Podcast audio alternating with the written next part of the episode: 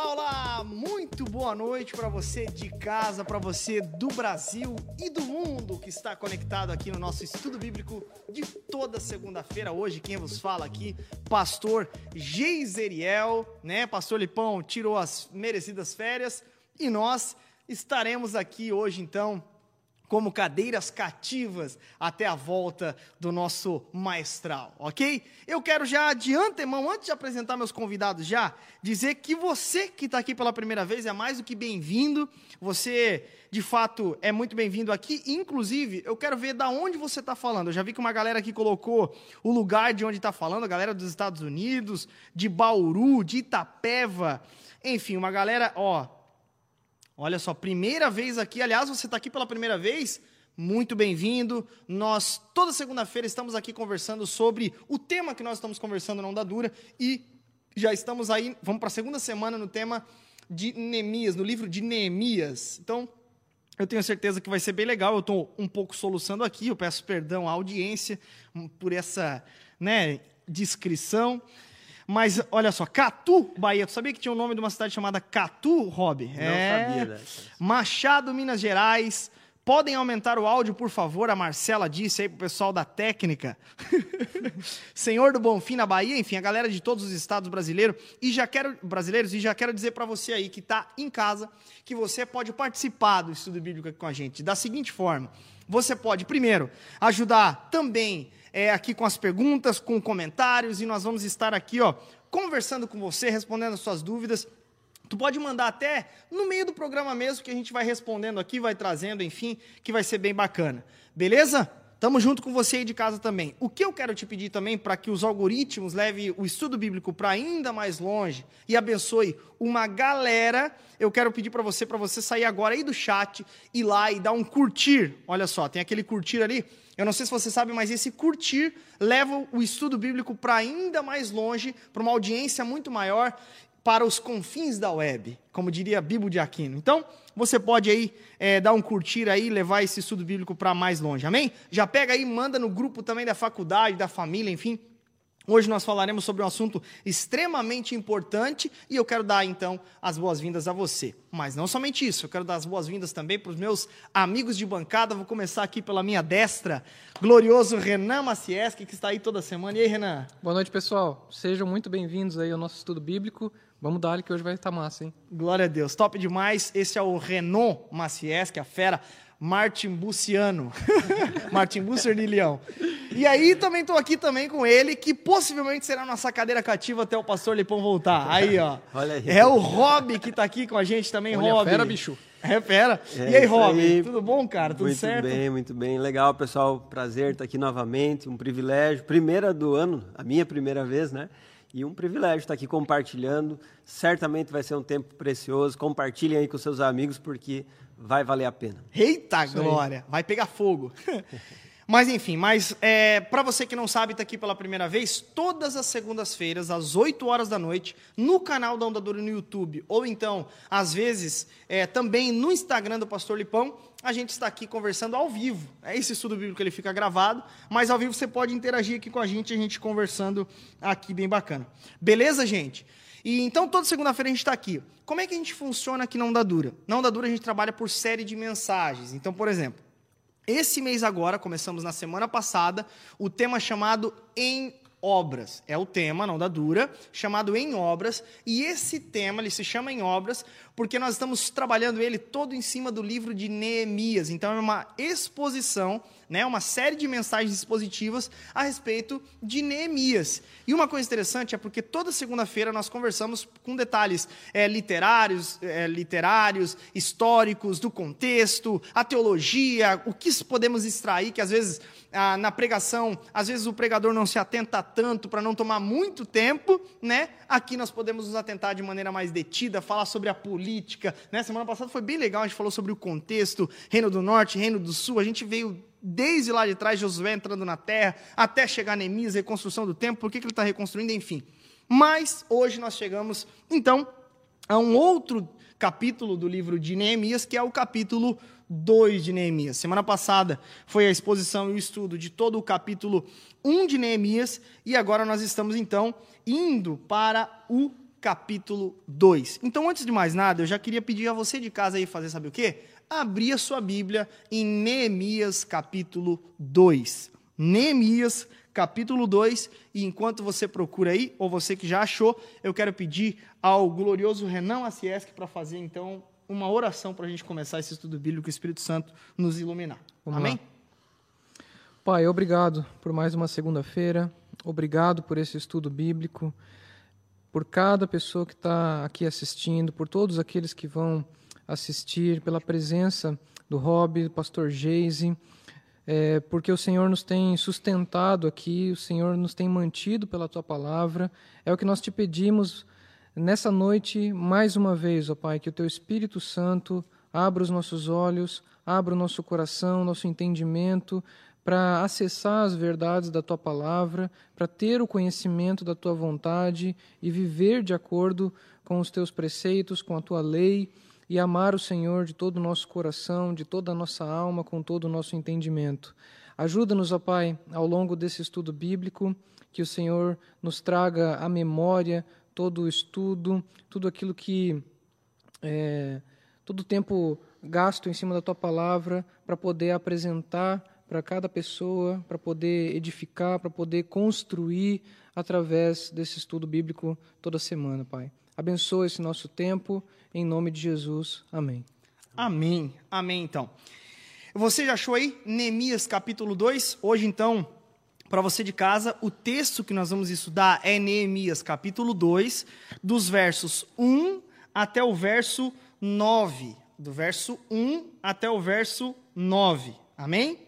Então, Neemias, do verso 1 até o verso 9. Amém? Top? Vamos que vamos? Eu queria pedir então para o Rob. Rob, tu tá com qual versão, hein, Rob? NVT. Tá, ó, pessoal de casa, o Rob vai ler então o capítulo 2 de Neemias, do verso 1 ao 10, na NVT, nova versão transformadora, tá? Então pode ler aí, Rob. No mês de Nisan, no vigésimo ano do reinado do rei Artaxerxes, eu estava servindo vinho ao rei Nunca eu tinha estado triste em sua presença. O rei me perguntou: Por que está com o rosto tão triste? Você não parece doente. Deve estar profundamente angustiado. Fiquei com muito medo, mas respondi: Que o rei viva para sempre. Como meu rosto não pareceria triste? A cidade onde estão sepultados meus antepassados está em ruínas e suas portas foram destruídas pelo fogo. O que você deseja que eu faça? perguntou o rei. Depois de orar ao Deus dos céus, respondi: Se lhe parecer bem, e se o rei for favorável a mim, seu servo, peço que me envie ajudar para reconstruir a cidade onde meus antepassados estão sepultados. O rei, com a rainha sentada ao seu lado, perguntou: Quanto tempo você ficará ausente? Quando voltará? Respondi ao rei quanto tempo ficaria ausente, e ele atendeu a meu pedido. Disse também: Se lhe parecer bem, gostaria que o rei me desse cartas para levar aos governadores da província a oeste do rio Eufrates, com instruções para que eles permitam que eu viaje em segurança por seus territórios até chegar a Judá. Peço ainda que o rei me dê uma carta para levar a Azaf, administrador da floresta real, com instruções para que me forneça madeira. Precisarei desse material para as vigas das portas da fortaleza junto ao templo, para o muro da cidade e para minha própria casa. O rei atendeu a esses pedidos, pois a bondosa mão de Deus estava sobre mim. Fui aos governadores da província a oeste do rio Eufrates, e lhes entreguei as cartas do rei. Além disso, o rei enviou oficiais do exército e cavaleiros para me protegerem. Mas quando Sambalate, o Oronita, e Tobias, o oficial amonita, souberam de minha chegada, ficaram muito irritados porque alguém veio promover o bem dos israelitas. Então vamos lá é, só para a gente dar uma contextualizada aqui no que está acontecendo e em que momento da história a gente está aqui em Neemias. Para a gente situar, a gente precisa entender que Neemias ele está fazendo parte da reconstrução, ou melhor, da terceira volta é, de exilados à cidade santa, a Jerusalém, para a reconstrução dessa cidade. Mas fato é que essa cidade tinha sido destruída. Por que, que ela tinha sido destruída, Renan? Bom, uh... desculpa, qual é a tua pergunta mesmo? Por que, que a cidade ela tinha sido destruída, Jerusalém? Por que, que ela precisou ser reconstruída? Ah, tá, vamos lá. As invasões lá do, do norte, Sim. isso é bom a gente dar um panorama até chegar em Esdras e Neemias, né? Beleza. Na semana passada eu falei um pouco, a gente conversou, né, bastante sobre isso, sobre essa, como ocorreu essa divisão uhum. entre Reino do Norte até a gente Reino voltou Sul, um né? pouquinho né? mais até eh, lá no tempo que a gente que entrou na Terra Prometida, lá com, é, Josué, ainda. Então até, inclusive, se você quiser assistir o estudo bíblico da semana passada, você pode assistir também para ter um panorama ainda maior. É. Então, uh, a gente conversou um pouco, né, sobre essa sobre essa divisão Reino do Norte e Reino do Sul. Após essa divisão, é, depois da morte de Salomão, né, na verdade, a gente tem uma sucessão de reis que reinam no Reino do Norte e uma sucessão de reis no Reino do Sul. Reino do Norte, a gente tem 19 reis, Reino do Sul, 20 reis que reinam após a morte de Salomão. É, o Reino do Norte, todos os reis que governaram essa região foram perversos, foram corruptos, se rebelaram contra Deus, não andaram de acordo com a vontade de Deus, foram idólatras. Então, esse foi o primeiro reino a ser levado cativo pelo Império Assírio é, no ano 722 a.C. Então, é, depois de ter sido levado cativo pelo Império Assírio, é, 110 anos depois, no ano 612, é, o Império Assírio foi tomado pelo Império Babilônico. Né? A Babilônia uhum. destruiu a capital do Império Assírio, que era Nínive, no ano 612 e aquela subjugou Nínive, o Império Aquela Assírio. Nínive de Jonas, galera. É, é. essa mesmo. É, inclusive, muito legal compreender o, o contexto ali da, da, desse período aí, entender né, a Jonas mensagem de Jonas. Que ele, né? que ele, por que, que Jonas estava tão receoso de ir lá? Né? Exatamente. Né? E, então, a gente tem aí 612 é o ano em que a Babilônia toma o Império Assírio, então a Babilônia passa a ser o, o maior império, né, governante sobre a Terra. E em seis anos depois, no ano 606, a gente tem a primeira campanha, o primeiro cerco na região de Judá, é, para tomada, é, para a destruição dos muros e tomada do templo. Porém, esse cerco não tem sucesso. Mesmo que ele não tenha sucesso, ainda é, os nobres da região são levados. Né? Até eu comentei na semana passada sobre isso, que geralmente quando se tinha uma deportação, os nobres iam primeiro. Né? Uhum. Né? Aqueles que tinham habilidades, capacidades, é, sejam artísticas, econômicas e por aí vai. Eles eram levados primeiro para servir o rei aonde o rei estava. Né? Uhum. Então, é, em 606 a gente tem essa primeira deportação. Nove anos depois, em 597, a gente tem a segunda deportação, mais pessoas são levadas, mas também o cerco não tem sucesso. E aí, 11 anos depois, é, em 586, então a gente, é, o, os muros de Jerusalém são derrubados, né? No, Já no Reino do Sul, daí, é, né? Do de Judá. Um, um cerco longo, né? Babilônico ali. Os muros são destruídos. Eles entram, arrasam com o templo, é, confiscam as coisas do templo, né? E, e então levam o povo cativo. De 606, que é a primeira deportação, até 536, que é o decreto de Ciro, é, que é, como a gente lê lá no primeiro capítulo de Esdras, a gente tem 70 anos, os exatos 70 anos profetizados por Jeremias é, com relação ao exílio. Né? Ele uhum. profetizou que o exílio duraria 70 anos. É, Três anos antes, em 539, é quando o Império Medo-Persa destrói a Babilônia. Né? Então, quando a gente está falando aí da, do decreto de Ciro, a gente já está no Império Medo-Persa. Né? Uhum. É, então, três anos, 539, a gente tem a destruição da Babilônia, 536, é, o, o início do retorno. É interessante também que, assim como é, Judá foi levado cativo em três etapas, eles também retornam em três em etapas, três. né? É, sob a liderança de Zorobabel, Esdras e, por fim, Neemias, né? Uhum. Então, é, é, o reino do norte, reino do sul, é, destruídos, o seu povo exilado, o povo do, do sul, né, do reino de Judá, o reino do sul, a capital Jerusalém é tomada, eles são levados, é destruído tudo lá, templo, muro, enfim, tudo é arrasado. Eles então são capturados pelo Império é, é, Babilônico, depois entra o, o Medo-Persa, e aí eles estão voltando.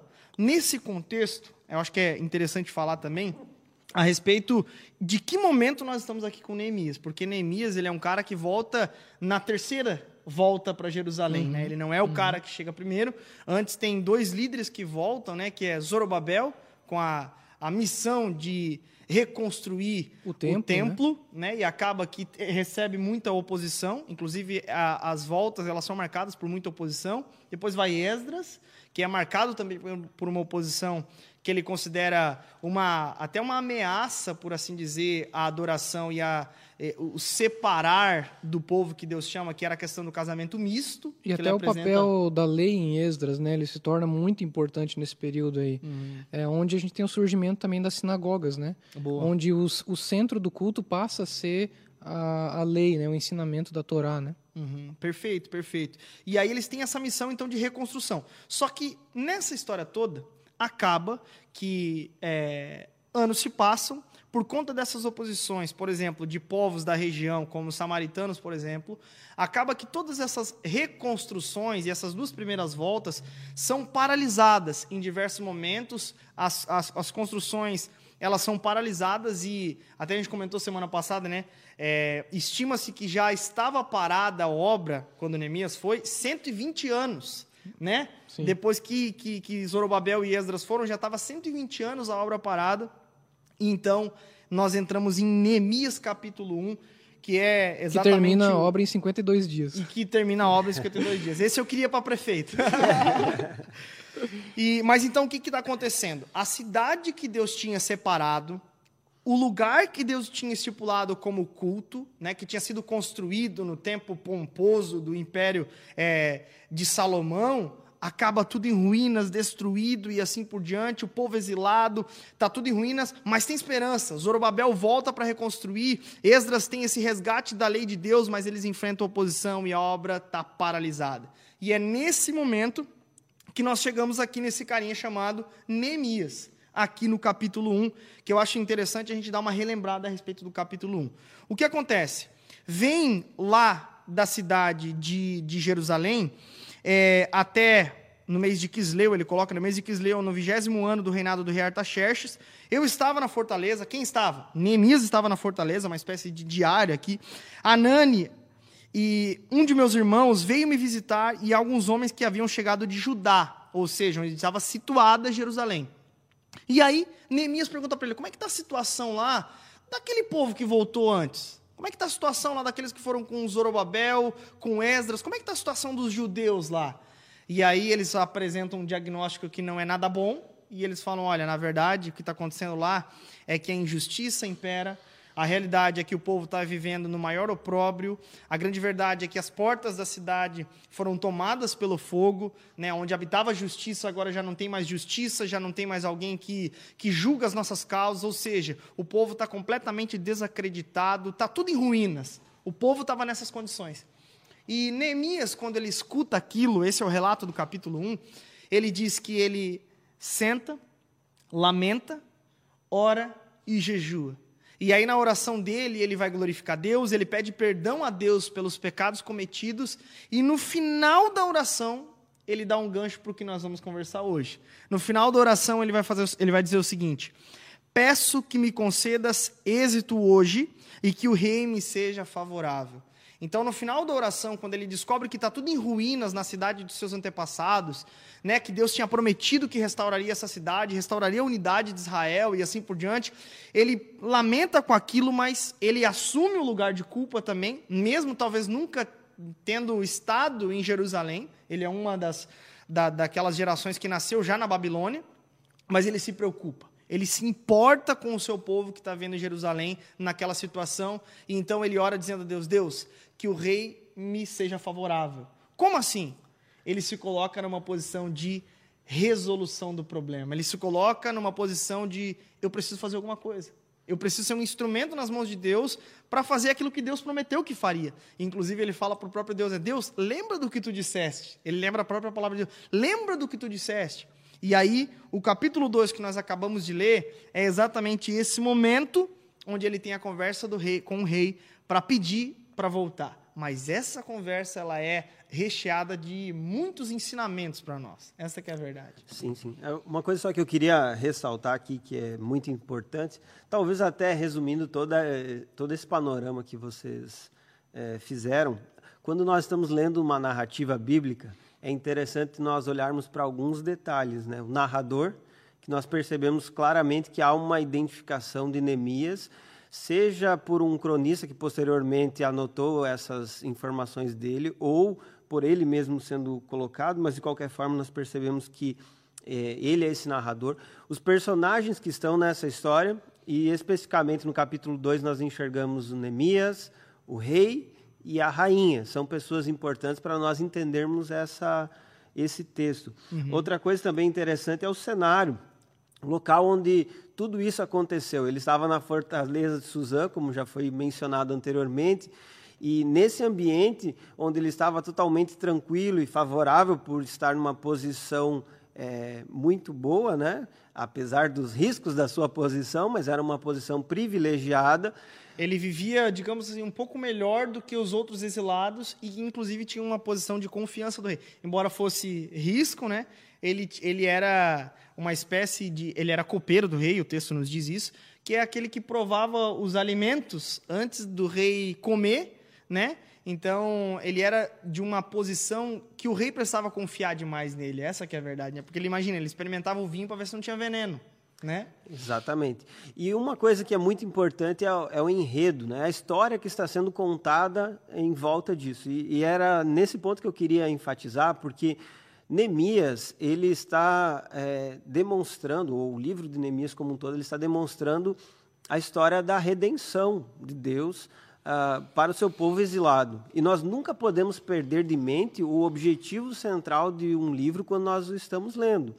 Portanto, é importante essa percepção de que nós estamos falando sobre uma história que tem sim personagens importantes e que deve sim é, ser ressaltada com detalhes ou especificidades de determinadas pessoas ou ações específicas dessas pessoas, mas acima de tudo nós ressaltamos que Deus é o Senhor da restauração do seu povo, Deus é aquele que soberanamente está conduzindo a história, levantando o império persa para libertar o povo dele do cativeiro. Deus é o herói da história. Deus Essa é, é o herói dessa história. Deus é o Senhor. Deus é o que está chamando o remanescente, uhum. levantando Neemias como um líder para conduzir o remanescente em direção a Jerusalém para a restauração dessa cidade. Por isso é muito importante nós destacarmos de início que Deus é o personagem principal dessa história, que está conduzindo tudo isso, despertando o seu servo para uma grande missão. E quando Deus desperta ele para isso, né, nós percebemos claramente que ele ora, né, até no versículo 1, do, aliás, versículo, é, versículo 1 mesmo, capítulo 1, uhum. no mês de Quisleu, ele fez a oração, e posteriormente, capítulo 2, no versículo 1, diz que no mês de Nisan, ou seja, cerca de quatro meses depois, uhum. ele teve essa continuidade dessa oração. Então existe a um... resposta, né, do Ex Senhor. Ex Foi feito um pedido ao Senhor e houve uma resposta. Deus concedeu aquilo ali, né? Deus tinha um plano maior nisso tudo, né? E ele foi um instrumento, né, para isso. Exatamente. Então é, é, interessante como Deus ele usa o seu servo para clamar, orar, e Deus responde a essa oração quatro meses depois. Sim. É lógico que esse quatro meses depois, para uma pessoa que está ansiosa, esperando, certamente não é algo tão simples. Você olha e diz, ah, quatro meses, Senhor, eu espero tranquilamente quatro meses. Mas nós temos que lembrar que nós estamos lendo do lado de fora. É a mesma coisa a história de Jó, né? Você lê a narrativa de Jó e você diz, ah, Jó, por que você se desesperou desse jeito, rapaz? Deus resolveu logo depois. Mas Jó estava enfrentando aquela situação na hora. Então, é, nós lemos essa narrativa com essa percepção de que ele é um homem que estava enfrentando esse desafio de esperar, a resposta de Deus e durante esse período ele estava planejando. Uhum. Boa, boa. E até o que sustenta essa uh, essa perseverança de, de Neemias na oração durante esses quatro meses é demonstrada pela própria oração de Neemias, né? porque ele se baseia nas promessas, na aliança de Deus, como a gente viu né? no, no estudo bíblico passado. E, e, isso sustenta essa perseverança. Ele conhece as promessas, ele conhece a aliança, ele sabe o que Deus prometeu ao seu povo e ele sabe quem é Deus e que ele irá cumprir, né, certamente, que ele é fiel à sua palavra, né? Então isso é muito importante. É... E já, já nos ensina até muita coisa, né? Nesse sentido, né? Ele não se apoia em é, frases de efeito, ele não se apoia em, em, profetadas, ele não se apoia naquilo que ele quer, ele se apoia naquilo que Deus falou. Isso é, é naquilo que importante. é firme, né? Porque ele fala na oração dele é, sobre os decretos e as leis que deste ao servo Moisés. Né? Lembra? Ele está falando da Torá, né? Ele está tá falando, falando da, da lei, da palavra de Deus, né? Revelado.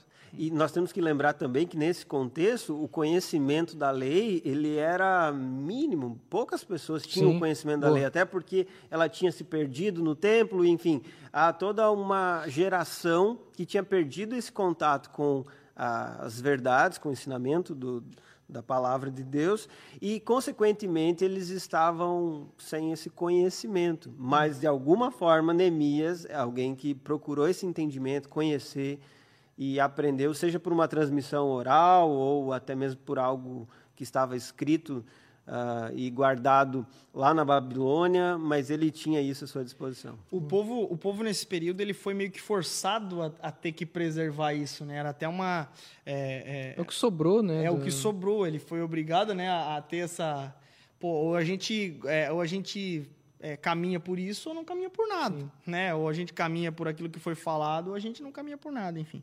Mas é interessante aqui a gente entrar no texto, né? O, o Rob começou falando aqui a respeito do mês de Nizam e é interessante porque, de fato, quatro meses depois, eu estava servindo vinho ao rei, ele fala, eu estava servindo vinho ao rei, eu nunca tinha estado triste em sua presença. Eu nunca tinha estado triste em sua presença. O rei me perguntou, por que está com o rosto tão triste? Você não parece doente, deve estar profundamente angustiado. E ele diz assim: ó, fiquei com muito medo. Final do, do, do verso 2. Verso dois. E aqui é interessante que eu quero aqui é, é, pensar aqui esse primeiro, esse primeiro relato já da gente aqui. Fiquei com muito medo. É, ele tinha uma confiança do rei, ele estava tranquilo, mas por que, que ele fica com medo diante da presença do rei? O que está acontecendo aqui que deixa ele com ainda mais, mais medo na é. presença do rei? O, capítulo 4 lá de Esdras apresenta essa situação. É, nós podemos entender claramente o que motivava o medo de Neemias nessas circunstâncias. Resumidamente, o versículo 21 e 22 apresentam isso. Esdras 4, 21 e 22 diz assim: Portanto, deem ordens para que esses homens parem seu trabalho. A cidade não deve ser reconstruída enquanto eu não mandar Sejam diligentes e não descuidem desse assunto, pois não devemos permitir que a situação prejudique os interesses do rei. Essa foi a determinação do rei Artaxerxes, quando ele recebeu um relato de pessoas que eram contrárias à reconstrução do templo, à restauração de Jerusalém, e esse relato fez com que que é, é aquela oposição que eu falei no começo, né, que Zorobabel enfrenta lá. Né? Exatamente, né? isso mesmo fez com que o rei Artaxerxes, então, editasse um decreto onde ele mandava a paralisação da obra acontecer imediatamente. Lembrando que o decreto que era é, assinado pelo rei persa era uma ordem que deveria ser obedecida a qualquer momento, naquela mesma hora deveria ser seguida. Então, era algo que tinha um peso grandioso. Nós nem sempre vemos isso numa decisão, por exemplo, judicial, mas a ideia é que essa decisão tem uma força que obrigue todos a se submeterem a ela no mesmo momento. E uhum. foi exatamente isso que aconteceu. Logo, Neemias ficou com medo, porque esse rei tinha mandado paralisar a obra. E o desejo dele, o objetivo dele é que a obra continuasse, que voltasse a acontecer a reconstrução. Uhum, porque isso estava afetando diretamente o povo dele, né? Imagina. é, Zorobabel enfrenta lá essa oposição, aí os caras em volta, porque daí eles tentam ajudar, né? Não, deixa a gente ajudar na reconstrução, mas a intenção deles era atrapalhar, essa que era a verdade. E aí acaba que Zorobabel fala, não, vocês não podem participar, vocês não têm nenhum direito sobre isso, né? E aí eles têm uma bela ideia, que é escrever uma carta para o rei Artaxerxes, dizendo, olha, na verdade, se reconstruir essa cidade aí, essa tal de Jerusalém, vale lembrar isso, essa tal de Jerusalém aí, olha, vai dar problema pro rei. Eles já se rebelaram outras vezes, tá? Eles vão se rebelar contra você também, rei. Já aviso. E aí o rei falou, daí o rei escreve lá no verso 21, 22, não, não, então manda parar essa cidade aí que, que tá tudo errado. E aí a forma que Neemias, ele vai tentando convencer o rei, cara, é maravilhoso. Enfim, tem algum é, comentário porque aí? Porque até essa coisa que o Rob tava falando, né, é, que tem a ver com o medo de Neemias está, estar relacionado com uma palavra que Artaxerxes havia dado anteriormente. E, nitidamente, a tristeza dele estava baseada no fato de que aquela decisão que havia sido tomada anteriormente não era uma decisão muito boa para Neemias. Ele não tinha gostado daquela decisão. Né? Agora, imagina você, diante do rei, é, dizendo que a tristeza do seu coração, né, porque até o rei questiona aqui, né, essa tristeza só pode ser do coração. É, dizendo que essa tristeza do coração tinha a ver com um decreto que o rei tinha instituído. Caramba. Olha, rei, é você que está me deixando triste, é você que está me deixando abatido, né?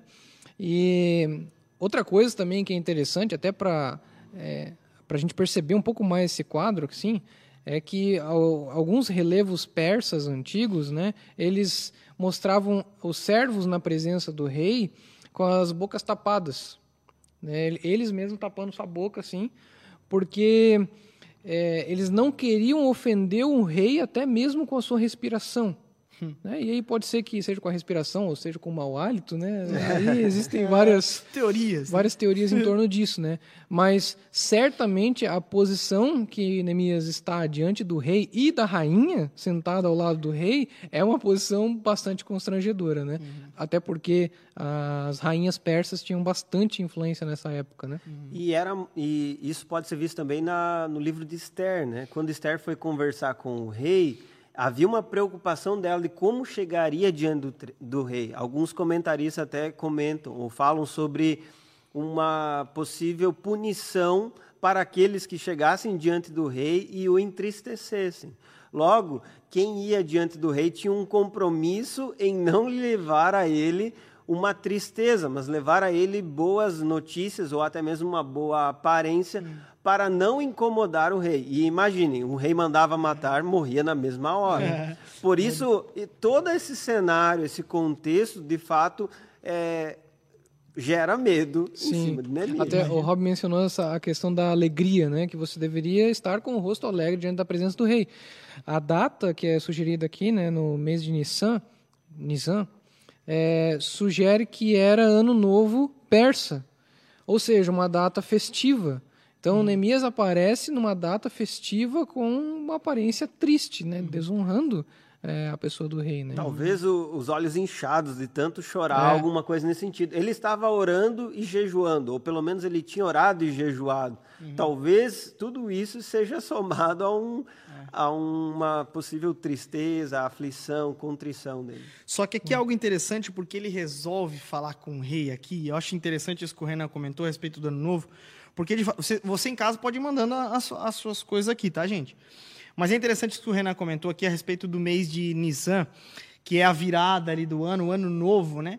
E isso também diz respeito a por que Neemias talvez esperou todo esse tempo. Obviamente, nós vamos ver que ele estava se planejando, mas, sobretudo, esperando esse mês. Esperando esse mês porque nessa virada de ano, nesse ano novo, era o mês onde tinha virado, onde era um momento era o mês onde se é, fazia favores em prol, onde o rei oferecia favores aos seus súditos, por assim dizer. Então ele, de maneira estratégica, né, espera, e por permissão, obviamente, condução do Senhor, né, conduzindo tudo, ele espera esse momento do, do, do, do mês, e ele aparece, então, todo esse mês, ele, todo esse tempo, ele nunca tinha tido estado triste na presença do rei. Mas ele espera esse, esse dia, e esse dia ele faz questão de deixar que a sua dor, o seu sofrimento vá para o seu rosto. Ele deixa que esse, que esse sofrimento, essa dor, tome de fato a, a, sua aparência e o rei perceba de fato isso. Ele deixou com que o rei percebesse que ele estava triste nesse mês, curiosamente, de favores. Tanto que não é normal né, um rei perguntar: pô, então o que, que tu quer que eu te faça? Sabe? Não é normal, cara. Pô, o cara falar isso pro súdito, alguém que tá numa alta posição. Pô, ele é o rei do Império Medo-Persa. Ele é um do, do, maior império daqueles dias, do, do, Império em ascensão. O top dos top. De repente, ele para um copeiro lá da casa porque tá triste. Pô, o que tu quer que eu faça? Não é do nada. Existe uma data, existe algo por trás. Então, essa, essa estratégia de Neemias, de certa forma, tem muito a nos ensinar também, né? E a glorificar Deus também, né? Boa. Enfim. Então, vamos lá. E o rei me perguntou, por que está tão triste? Ele diz, você não parece doente, deve estar profundamente angustiado, então ele fica com medo, porque tem toda essa questão de Esdras capítulo 4, que permeia aquilo ali. Então, esse mesmo rei Artaxerxes tinha falado para paralisar a obra lá na cidade dos seus antepassados. E aqui é interessante porque na própria fala de Neemias, ele não entrega que ele está falando de Jerusalém. Dá para perceber isso no texto, né? Ele, ele não entrega ele dá uma, uma, uma na estratégia, né? Do grego, né? E aí ele, ele vai dando aquela costurada, costurada, e ele fala assim: é, que o rei viva para sempre. Ele já dá aquela, aquela honrada ali de, de cara, né? Que o rei viva para sempre. Como meu rosto não pareceria triste, a cidade, a cidade, né? Jerusalém, é a cidade onde estão sepultados meus antepassados. Algo que o Império Medo-Persa tinha muita honra, né, com os seus antepassados, os antepassados. com os, os, entes queridos, com os restos né? mortais, né? Com os restos mortais. Havia essa esse entendimento de que uh, havia uma existência consciente após a morte, né? Uhum, Quando uhum. a pessoa morria, então seria desonroso familiarmente falando, não levar os ossos é, juntos. Né? A gente percebe também que uh, José pede para que os seus ossos sejam levados né, do, do Egito, né? Uhum. Também.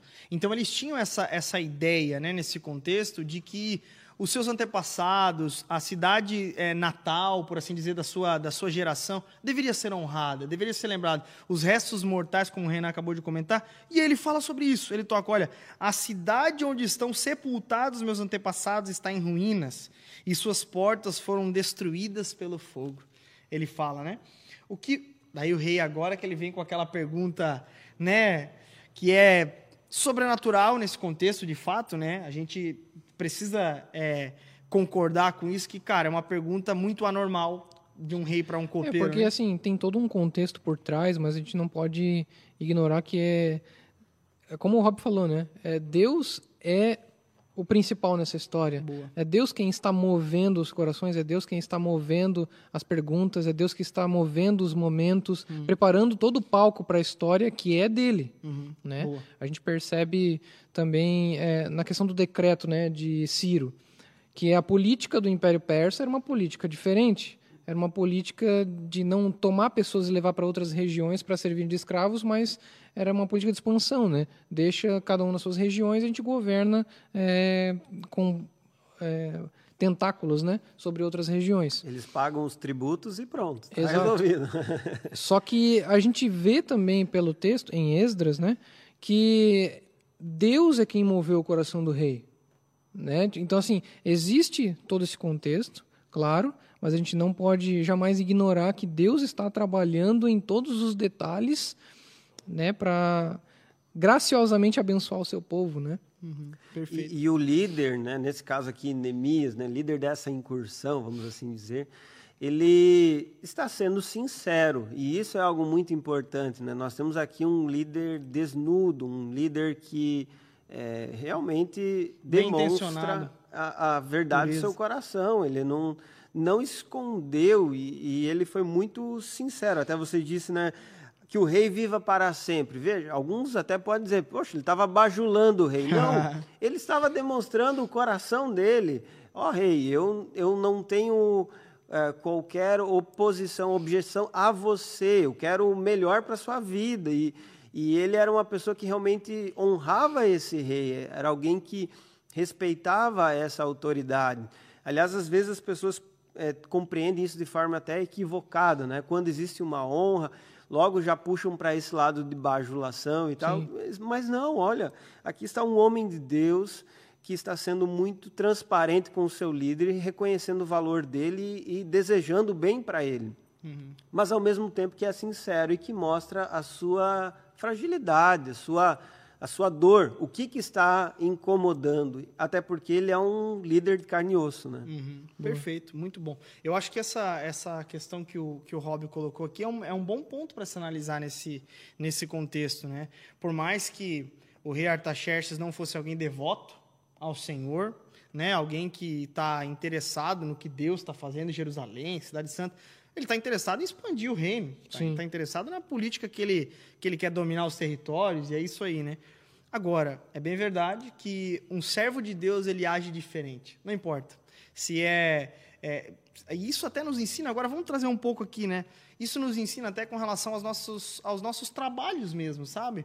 Embora, às vezes, né, os nossos chefes eles são meio, meio ríspidos, são por vezes é, meio ignorantes com a gente, né, a exemplo não somente dele, mas de tantos outros líderes na Bíblia que honraram, por exemplo, Davi com Saul, né, que até manda matar quem mata, quem, quem autoriza Saul tirar a própria vida, né?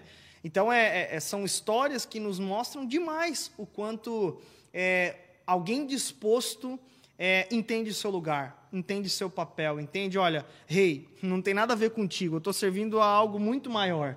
Enquanto eu estou aqui, eu estou entendendo meu papel, não vamos fugir da, da cartilha aqui, sabe? Enfim, eu acho que é, não é alguém astuto, né? enfim, no mau sentido, mas é alguém que está expondo seu coração, de verdade, como o Rob colocou, e eu acho que isso é, é muito legal também, essa, essa aplicação aqui. Boa. Mas na continuação do texto, olha só. O que você deseja que eu faça? perguntou o rei né? Isso aí, pessoal. No final a gente responde as perguntas, tá?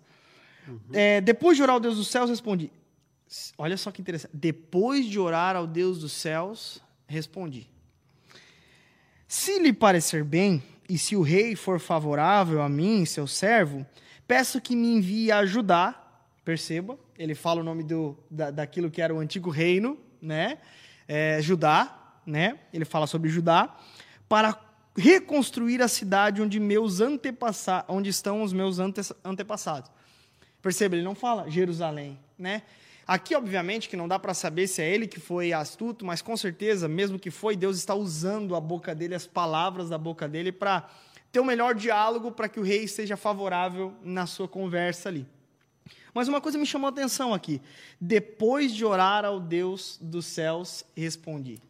Interessante isso, tem uma oração no momento de pressão, no momento onde eu tô na cara do gol, eu tô aqui, não, não, não tô acreditando. De repente ele faz aquela oraçãozinha só de, de leve aqui, depois de orar ao Reis dos Céus, respondi. Tipo aquela baixada de cabeça. É, aquela baixada. De... Quando tá no restaurante, quer dar uma orar. Uma orada. Antes de comer. Deixa eu dar aquela, aquela baixadinha farisaica assim. É. Jesus, amém. E aí parte pro abraço.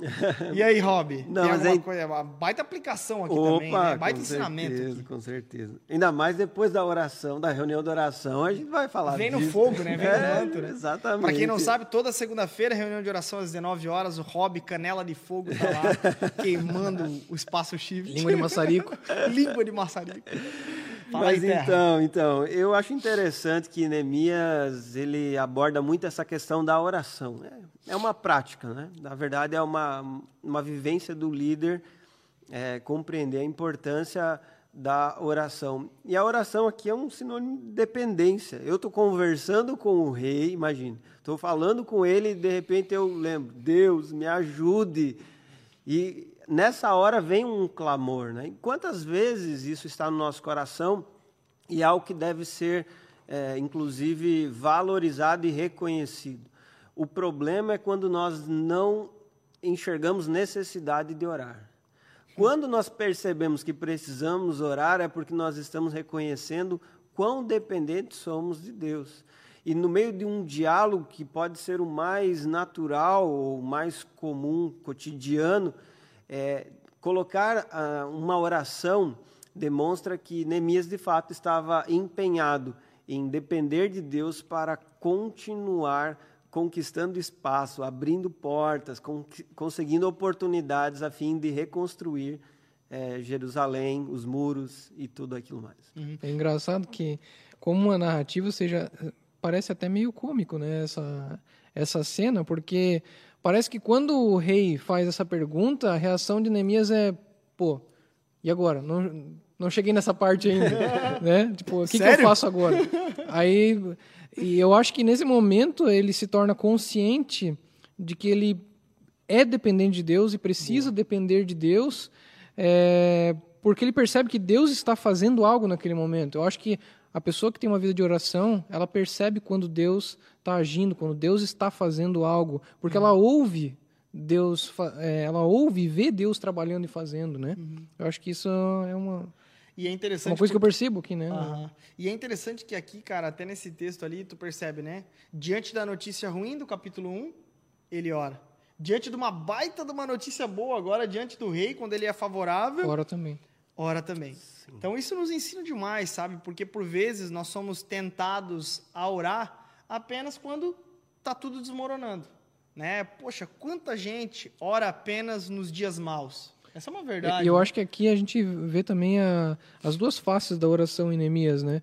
Porque a gente percebe que existe uma, uma oração mais dinâmica, que já é nos acontecimentos, na presença do rei, né? ele não se retira para orar. Uhum. Ele está ali presente, algo está acontecendo e ele ora. Né? Você lá no seu trabalho, passando por uma situação é, complicada, você ora, mas continua trabalhando. Mas a gente percebe também que existe, durante quatro meses, um se retirar para o secreto para orar. Uhum. Então eu percebo que também essas duas faces né, da oração em Neemias. É, é necessário se retirar, ter um tempo no secreto, mas também a oração ela vai para além disso, né? Ela vai para para o cotidiano, né, para a vida. Uma pessoa que de fato é dependente no secreto, ela não consegue não se manter em comunhão e, e não consciente da presença de Deus ao longo do seu dia, né? Uhum. Agora unindo a, ao que foi dito anteriormente, né, o, o, líder de carne e osso é piedoso. Boa, boa, perfeito. Piedoso, né, o que, que denota alguém totalmente dependente do Senhor, né? Tipo assim, sério que Deus está fazendo isso mesmo? É sério? Eu sou um instrumento e eu estou fazendo parte disso. Deixa eu só conversar com ele rapidinho. E aí, beleza. Ele deu aquela orada básica de restaurante, como diz o Renan. e aí respondi: se lhe parecer bem, e se o rei for favorável a mim, seu servo, mais uma vez reconhecendo a sua posição terrena diante do rei Artaxerxes, peço que me envie ajudar para reconstruir a cidade onde meus antepassados estão sepultados. O rei, com a rainha sentada ao seu lado, perguntou: Quanto tempo você ficará ausente? Quando voltará? Respondi ao rei quanto tempo ficaria ausente, e ele atendeu ao meu pedido. Que pedido corajoso, né? Corajoso. Aqui entra um aspecto também, a, a forma como Neemias lidou com a situação com ousadia, uma disposição em em ir além, sabe? É uma confiança. Eu vejo que é uma pessoa que está confiante. Por quê? Uhum. Porque ele estava orando por isso, planejando, pensando, meditando. Ele se organizou nesse processo. Pode ter situações que ele não sabia exatamente como responder, mas ali ele já clamou a Deus e pediu a Deus essa graça e, enfim, ali ele foi ousado. Nesse momento ele posicionou-se com ousadia e isso é interessante porque é, nós sabemos que algumas coisas nós temos em nossas mãos, mas confiando em Deus, nós projetamos, trabalhamos e fazemos para ir muito além, não baseados em nós mesmos, mas naquilo que Deus pode realizar. Uhum, Foi o pedido de Neemias. Olha, ele só estava pedindo para o rei Artaxerxes voltar atrás num decreto. Só isso. Só isso. e é interessante porque né, essa, essa volta atrás ela é concedida. Tu percebe que o rei atende o pedido. Só que o menino é ousado. Ele não para por aí. Ele, ele segue e olha só. Disse também, né? É, aquele, é daí que surge o ditado. Menino da, Neemias. É, menino Neemias. o menino Neemias estava on. Ele, o rei deu a mão, ele já puxou o braço inteiro. É daí que surge. Olha só daí que ele fala. Disse também, bom, se lhe parecer bem, gostaria que o rei me desse cartas para levar aos governadores da província a oeste do rio Eufrates, com instruções para que eles permitam que eu viaje em segurança por seus territórios até chegar a Judá. Ou seja, o rei já tinha autorizado a volta, ok, fechado, você pode ir para lá. Quanto tempo tu vai ficar longe? Inclusive, essa pergunta aqui do rei sobre o quanto tempo ele vai ficar longe também evidencia a confiança que o rei tinha nele. Sim. Poxa, eu não posso ficar com você tanto tempo. Sabe aquele patrão que tu pede uma folguinha e ele fala, pô, mas quanto tempo tu vai precisar para ficar fora aí? Ah, não, vou precisar tanto tempo. Pô, você é um funcionário confiável, cara. Ele é alguém que você né, é confiável. Enfim. É, é, porque, assim, nesse contexto, tinha muita conspiração nos palácios. Oh. Muita conspiração. Por quê? Porque não é como hoje, né? A, a, a, você vai lá, mata o rei, aí vem a polícia e prende você. Hum. Não, na época você matou o rei, você vira o rei. Simples. Então, é, era muito fácil né, ter o poder, né?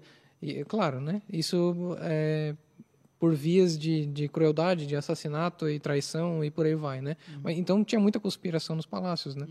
Então era, por exemplo, essa, essa coisa de ficar ausente significava que o rei de alguma forma estava sendo desguarnecido ali com a ausência dele. Então assim, não era somente voltar um decreto é, é, atrás, não era somente né, uma, uma coisa que tinha a ver com a palavra do rei, não tinha a ver com a vida do rei também, de certa forma. Não dá para a gente negar isso. Tinha a ver também com a ausência de, de segurança, era algo também pessoal, envolvia o, o pessoal ali do reino. Enfim.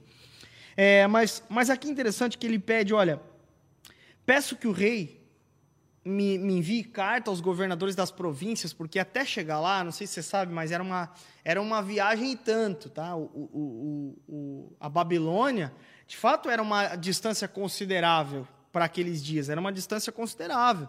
Ir até Jerusalém novamente, então ele precisava é, passar por alguns... 1.400 quilômetros, se eu não me engano, é uma viagem de quatro meses. Né? Imagina.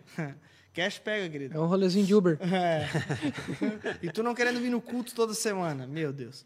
Mas aí o que acontece? Ele pede cartas para que, conforme ele fosse passando pelos lugares, ele fosse seguro da sua chegada até o lugar. Sim. E aí ele pede mais. Ele fala: olha, se lhe parecer bem, né, mande é, carta aos governadores com instruções para que eles permitam que eu viaje em segurança por seus territórios até chegar a Judá. Peço ainda que o rei me deu uma carta para levar a Asaf, administrador da floresta real, com instruções para que me forneça madeira. Precisarei desse material para as vigas da, das portas da fortaleza junto ao templo, para o muro da cidade e para minha própria casa. Então, olha que interessante. Ele está pedindo: olha, me dê segurança no caminho e ainda me dê a, a, o material, me dê os insumos para que eu possa reconstruir, me dê a provisão do negócio. Eu, então, de fato, é alguém que pede a mão, deu a mão e pediu o braço é, inteiro. puxou o braço, né? é, eu percebo, cara, desde o do capítulo 1 ali, a gente percebe no capítulo 1 a, a Neemias sendo chamado, né, ele vê uma necessidade e ele entende que primeiro o chamado dele é voltado a Deus, uhum. né, porque quando ele se depara com a necessidade, quando ele chora, a primeira coisa que ele faz é buscar Deus.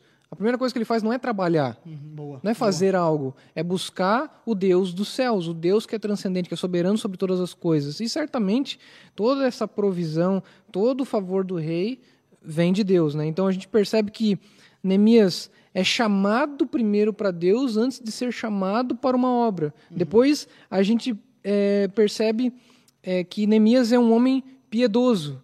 O homem chamado por Deus deve ser um homem piedoso. e depois, por fim, o homem chamado é um homem que busca recursos, é um homem que se capacita para a obra de Deus. Né? É, se ele se sente vocacionado, se ele percebe-se vocacionado, ele não vai ficar parado no tempo. Uhum, ele vai buscar se capacitar, ele vai buscar crescer, ele vai buscar recursos uhum. debaixo do favor de Deus para conseguir realizar a obra de Deus, que certamente é uma obra grande. Pô, até a gente comentou antes, né, que essa obra estava parada 120 anos. Hum. Mas é, Deus trabalha na vida de Neemias de tal forma que ele, junto com a comunidade, realiza essa obra em 52 dias. Sim. Tamanho preparo Mas, que isso também é. Exato, não, não foi algo do nada, não foi. É, chegamos lá, dormimos, quando acordamos, tá, estava tudo construído, tudo prontinho. Não, existe um processo, né? existe um processo de você compreender o seu chamado, existe um processo para você compreender. É, é, para você se tornar um homem piedoso, né, não existe gente piedosa sem muita disciplina. Uhum. É necessário passar por todo um processo, né? Por um, é necessário passar por disciplina. Uhum. E também não existe trabalho bem feito sem competência, sem capacitação. Né? Boa, boa, perfeito. É, tem até uma, uma frase que eu acho interessante que diz assim: confie em Deus, mas mantenha sua pólvora seca. Ela foi utilizada num período de guerra onde era dito que era necessário é, entender a sua responsabilidade na realização da obra de Deus. E esse assunto ele evoca muita disputa, porque em muitos momentos as pessoas acham que a obra de Deus ela é feita com recursos que vêm do céu. Mas não, ela vem com recursos que Deus deu a pessoas aqui na terra e usa pessoas que Sim. estão na terra.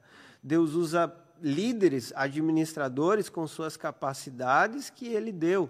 E nessa é, separação entre Deus faz ou o homem realiza, muitos paralisam ou então tentam fazer com a força do seu braço. Sim. E aqui nós temos que entender esse equilíbrio, vamos assim dizer, né? o equilíbrio do, da compreensão de que Deus ele é soberano, ele age em toda a história, nós temos que orar pedindo para ele intervir, mas não podemos abrir mão do nosso trabalho, nosso esforço, trabalho diligente, por exemplo, horas de estudo, leitura, avaliação para chegar aqui e poder compartilhar alguma coisa, para ter algo para explicar, compartilhar com meus irmãos.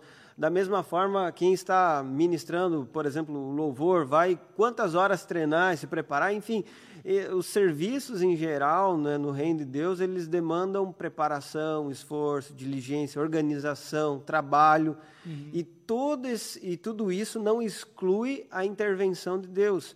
Pelo contrário, honra a Deus. Uhum. É, quando nós entendemos a nossa responsabilidade, nós percebemos que a boa mão de Deus está comigo, como Neemias disse no versículo 8, e Ele está comigo quando estou trabalhando, fazendo aquilo que vem às minhas mãos. Uhum, até tem uma, uma história do, se eu não me engano, do John Stott, quando ele estava dando uma palestra, quando ele pregou num evento, e aí depois o pessoal procura ele e fala, né, ah, é, poxa, que palavra incrível, né? Você deve ter orado muito é, para preparar essa palavra, né? E aí ele diz, não, work, work, work, trabalho, trabalho, trabalho, é porque geralmente as pessoas reduzem é, o trabalho de, de pregação é, a, um, a uma coisa mística, uma coisa que Deus fez descer sobre o pregador do nada. E não é bem assim. Existe toda uma profundidade, a profundidade do iceberg ali, né, que é a preparação, que é a capacidade, a competência para realizar essa obra, que é uma grande obra, né? Uhum. Porque convenhamos, né? Um médico, por exemplo, se o médico cuida do nosso físico, do nosso corpo que que perece, né? É, será que o, o pastor, o pregador, que cuida não só daquilo que é passageiro, mas daquilo que é eterno, ele não deveria ter a mesma diligência que um médico uhum. na hora de estudar e se preparar? Uhum. Né? Então, enfim, eu acho que é, se reduz nos nossos dias né, a, a tarefa, o papel, uhum. a, a, vocação do pastor, né, a sua principal responsabilidade mesmo. Uhum. E até algo interessante, porque, por exemplo, né, a gente vê, é, por exemplo, é, muita gente né, dizendo e falando a respeito sobre ser chamado para o ministério pastoral e tal. Ah, mas é alguém completamente é, desleixado, complet, completamente largado com relação aos estudos, completamente largado com relação ao amor às pessoas.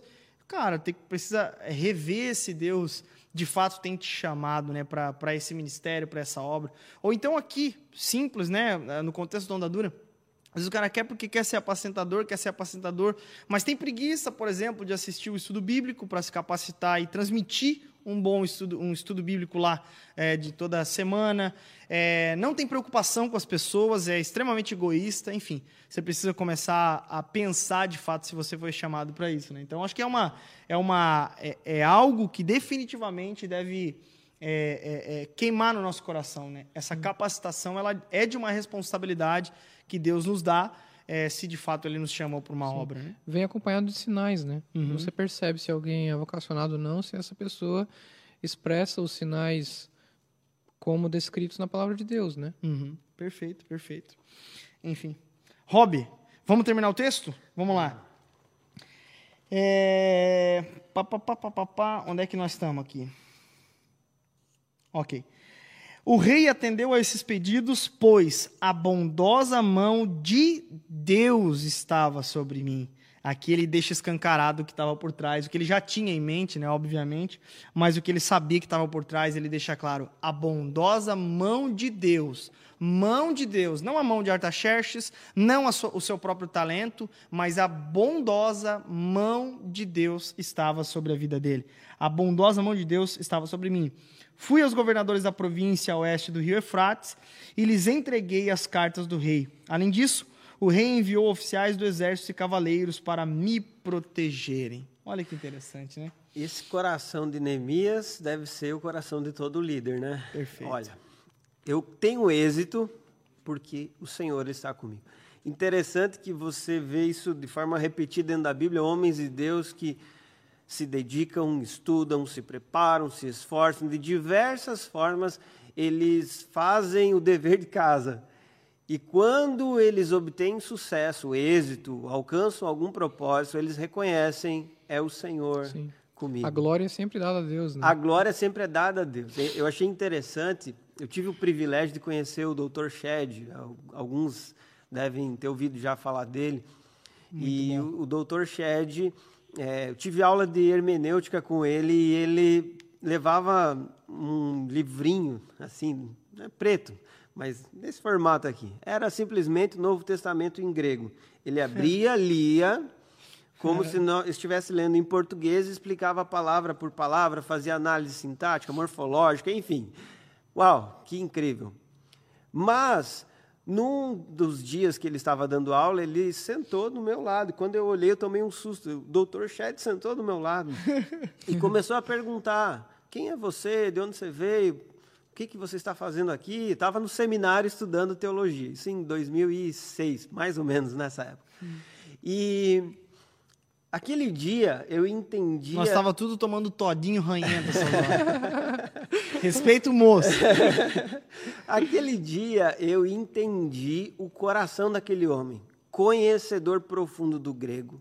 Um homem que tinha viajado o mundo inteiro, falava muitas línguas, tinha escrito diversos livros, pregado em diversos lugares, sentava com um mero seminarista, um simples seminarista, e perguntava como ele estava. Um homem que tinha um coração piedoso, simples, e que reconhecia Deus na sua caminhada. E é isso que nós precisamos ter como um ensinamento essencial. Nossas maiores conquistas não falam muito sobre nós, falam bastante sobre Deus. Boa. E é isso que nós precisamos reconhecer. Perfeito. Tu é demais, hein, Rob? Essa, essa frase ficou boa, né? Cara, essa daí vai pro... Jogo é instagramável. Essa, vai, essa é instagramável mesmo. Vamos para as perguntas? Então? Vamos lá para as perguntas. É Mas, enfim, eu acho que, é, acho que é, os nossos grandes feitos, sem sombra de dúvidas, têm a ver com Deus, devem evidenciar a glória de Deus, é tudo dele, por ele, para ele. Renan, quer Oi? alguma coisa aí para finalizar? Quer lacrar aí no final, Renan? Não, não, depois do Rob, ah. até... até me ausento. Amém. Glória a Deus, gente. Vamos para as perguntas? Vamos ver se o povo está comentando alguma coisa lá? Vamos ver. Agora vamos abrir aqui esse chat, ó, a galera falando que amou o estudo. Vamos voltar um pouquinho aqui, vamos lá. É, vamos lá, vamos lá. Aqui, ó. O que, estão, que assunto está sendo tratado agora? Gente, é o tema, tema em obras todo, a toda a exposição do livro de Neemias. Hoje estudamos a primeira parte do capítulo 2, Neemias, que nós tivemos ali como perícope do verso 1 até o verso 9. Amém? É, ok, ok, vamos lá. Por que Neemias esperou tanto tempo assim? Estou na dúvida sobre isso. Eu imagino que deve ser a respeito de é, o dos quatro meses quatro que, ele, meses, que ele espera lá. Possivelmente seja essa questão do mês de favores, da virada do ano e assim por diante. Deve ter sido essa, essa espera, né? até porque o registro nos aponta o mês certinho, e esse mês de Nissan era o mês de favores, então possivelmente era por conta disso também. É, é o tempo é, favorável, o tempo oportuno. Uhum. É, acredito que ele estava em oração, planejando, se preparando, enfim. Preparando, boa. Nós temos que entender que é, Neemias usou da sabedoria nessa situação. E a sabedoria muitas vezes te leva a silenciar e esperar. Uhum. Quantas vezes o precipitado ele acaba desperdiçando uma ideia, uma possibilidade, porque ele não sabe aguardar o tempo certo e compartilhá-la. Né?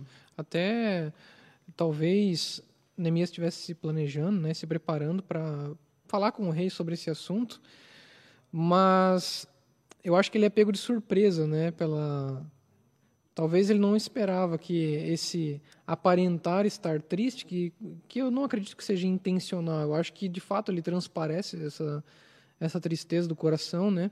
Eu acho que ele não esperava que nessa ocasião Deus fosse ser benevolente com ele, né? Uhum. Mas ele esteve atento, né, à resposta de Deus, sempre aguardou a resposta de Deus ali. Então eu acho que, como o Rob falou, assim, é, é o tempo oportuno, né? É quando é quando Deus quis agir. Eu acho que Neemias estava esperando essa, essa oportunidade de fato dada por Deus, né? Uhum.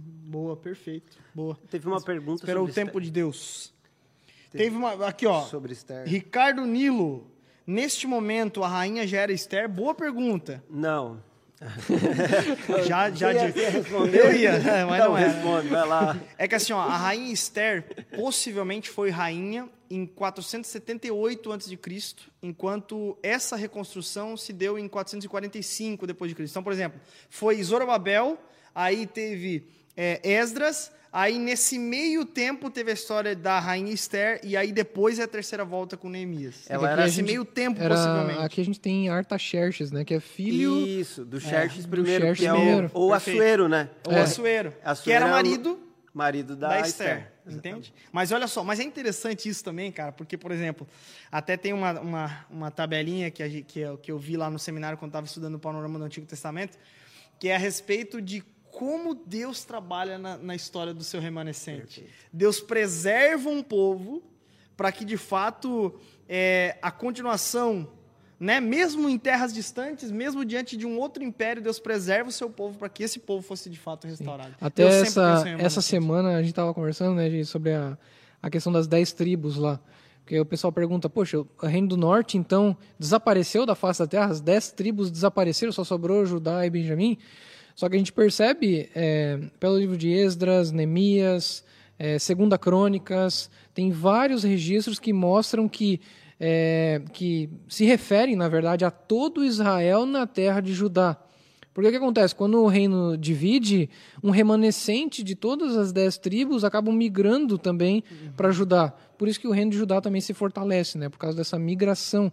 Então, depois, quando Judá é levado para o exílio babilônico, a gente pode pensar que, é, de fato, as doze tribos estavam ali em Judá, ou um remanescente das dez tribos e uma predominância é, de Judá e Benjamim. Né? Uhum. Até porque a gente percebe no Novo Testamento pessoas que é, são mencionadas como é, ah, da tribo de tal, da tribo de tal, que não é Judá e Benjamim. Uhum. Né? Então, como que se, como que essa pessoa se manteve, como que ela é descendente de uma tribo se de fato as, essas tribos tivessem desaparecido, né? Então esse é um ponto interessante, né?